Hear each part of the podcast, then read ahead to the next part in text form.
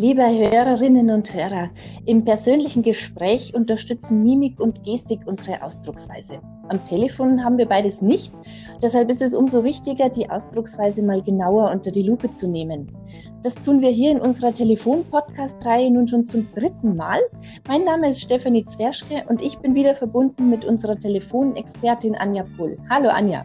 Hallo Steffi. Anja, über Geschmack lässt sich bekanntlich nicht streiten und das gilt auch für unsere Sprache. So gibt es Formulierungen, die beim einen besser ankommen und beim anderen schlechter. Bei mir ist es zum Beispiel immer ein Aufreger, wenn mich immer wieder jemand mit meinem Namen anspricht und beim anderen kommt das gut an. Gibt es denn noch andere Ausdrücke oder Formulierungen in unserer Sprache, die beim Kunden womöglich komisch ankommen? Ja, die gibt es. Wir nennen diese Worte 50-50 Worte. Das heißt, 50 Prozent aller Menschen reagieren auf diese Worte tatsächlich negativ und die anderen 50 Prozent aller Menschen, denen fällt diese Formulierung gar nicht auf. Und jetzt, wo du es sagst, auch das mit dem Namen ist sehr auffällig. Wenn man mit einem Kunden telefoniert, dann ist es gut, den Kundennamen drei bis fünfmal zu sagen, aber natürlich nicht nach jedem Satz oder zu jeder Einleitung. Ja, also das mal gleich, um auf deine Aversion gegen Namen äh, einzugehen.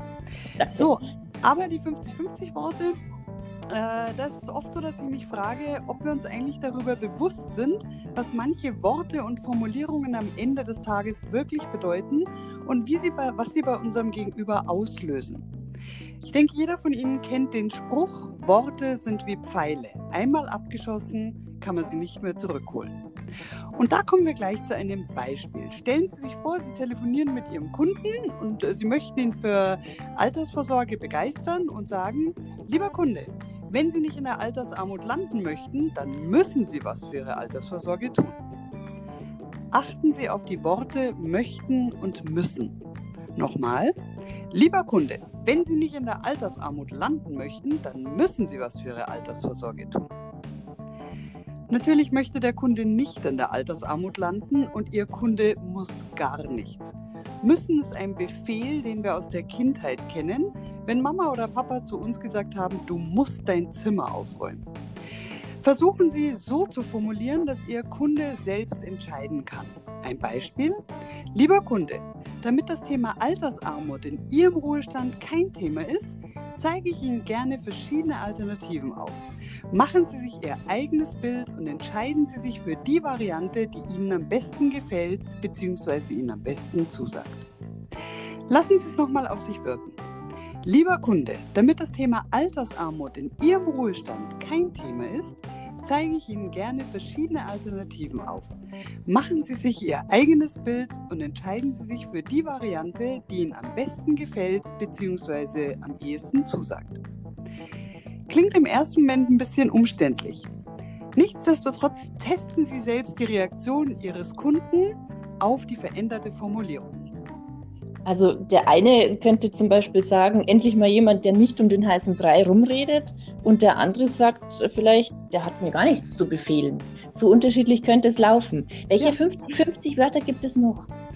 Ja, es gibt natürlich die Klassiker wie äh, könnte, würde, dürfte, darf oder möchte. Konjunktive. Aber es gibt noch viel mehr. So Worte wie vielleicht, eventuell, eigentlich, ich wollte, muss, müssen oder sollte. In einem Training hat mal ein Vermittler zu einem Kunden gesagt, ich würde Ihnen dann eventuell ein Angebot zukommen lassen. Lassen Sie uns den Satz nochmal genauer anschauen bzw. anhören. Ich würde Ihnen dann eventuell ein Angebot zukommen lassen. Was geht Ihnen jetzt durch den Kopf? Also ich frage mich da, schickt er mir jetzt ein Angebot und vor allem, wovon hängt es ab, dass ich dieses Angebot erhalte? Der Vermittler sagt schließlich, würdig eventuell. Das ist nicht nur sehr schwammig formuliert, es ist vor allem total unverbindlich. Sagen Sie klar und deutlich, was Sie tun. Also zum Beispiel, ich schicke Ihnen am Ende dieser Woche Ihr Angebot per Post. Jetzt weiß Ihr Kunde klipp und klar, wann und wie er das Angebot erhält. Jetzt habe ich mich in einem Gespräch, sagen wir mal, selbst ertappt und eines oder mehrere dieser Wörter verwendet. Und ich habe auch gemerkt, dass das beim Kunden nicht so gut ankam. Und der setzt jetzt zu einem Einwand oder einem Gegenargument an. Wie kann es denn jetzt weitergehen? Mhm. Schön, dass du genau darauf eingehst, denn der Klassiker auf Ein- bzw. Vorwand des, Vorwand des Kunden äh, und vor allem dann, wenn er ein Gegenargument bringt, ist, dass der Kunde ein Gegenargument bringt wie, hm, ja, das trifft mich vielleicht nicht und dann sagen Sie, also der Vermittler, ja, aber. Was heißt denn das auf Deutsch? Ja, aber ist die kleine Schwester von Nein. Wir machen mal ein nicht versicherungstechnisches Beispiel. Und zwar, Schatz, findest du mich noch hübsch? Hier stellt es den meisten Männern wahrscheinlich schon die Nackenhaare auf. Und der Partner antwortet, ja, aber du könntest dich ab und zu auch schöner anziehen. Hm. Ich denke, Sie verstehen, was ich meine. Ja, aber ist die kleine Schwester von Nein. Alles, was ich vor dem Aber gesagt habe, interessiert nicht mehr. Also das Ja, das Positive wird weggenommen. Wunderbar ist auch die Formulierung wie gesagt. Der Kunde hat eine Nachfrage zu einer Ihrer Ausführungen und Sie antworten mit wie gesagt. Wie könnte Ihr Kunde das jetzt verstehen? Ich überziehe es mal ein bisschen. Der Kunde versteht dann, was bist denn du für ein Depp? Ich hab's dir doch gerade erklärt, beziehungsweise ich hab's gerade schon gesagt. Auch das überlasse ich Ihrer Fantasie, was Sie glauben, wie das bei Ihrem Kunden ankommt. Ich hoffe, es waren ein paar betreffende Beispiele, um zu verdeutlichen, wie sorglos wir mit Sprache umgehen, weil wir diese Formulierungen meist nicht hinterfragen.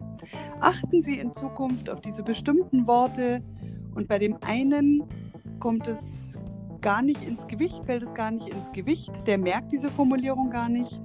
50 Prozent aller Menschen reagieren auf diese Worte und auf diese durchaus kleinen Beleidigungen. Achten Sie einfach darauf und Sie werden sehen, im Umgang mit Ihrem Kunden und in der Kommunikation wird es durchaus leichter. Ich bin auch gespannt, wie, wie, oft man sich jetzt selbst ertappt, dass einem das eine Wort gar nicht auffällt und der andere runzelt dann die Stirn. Aber ich glaube, wenn man sich erstmal selbst beobachtet, dann findet man auch ganz schnell heraus, was einen selbst stört oder stören könnte. Und vielleicht ist es ja auch so beim Kunden, man weiß es nicht, ja, ich stecke nicht drin in der Person, aber ich kann anhand seiner Reaktion dann relativ schnell feststellen, wie es ankommt. Anja, ich danke dir für diese Ausführungen zu den 50-50 Wörtern und ich freue mich persönlich schon auf den nächsten Podcast mit dir. Ja, vielen Dank, Steffi.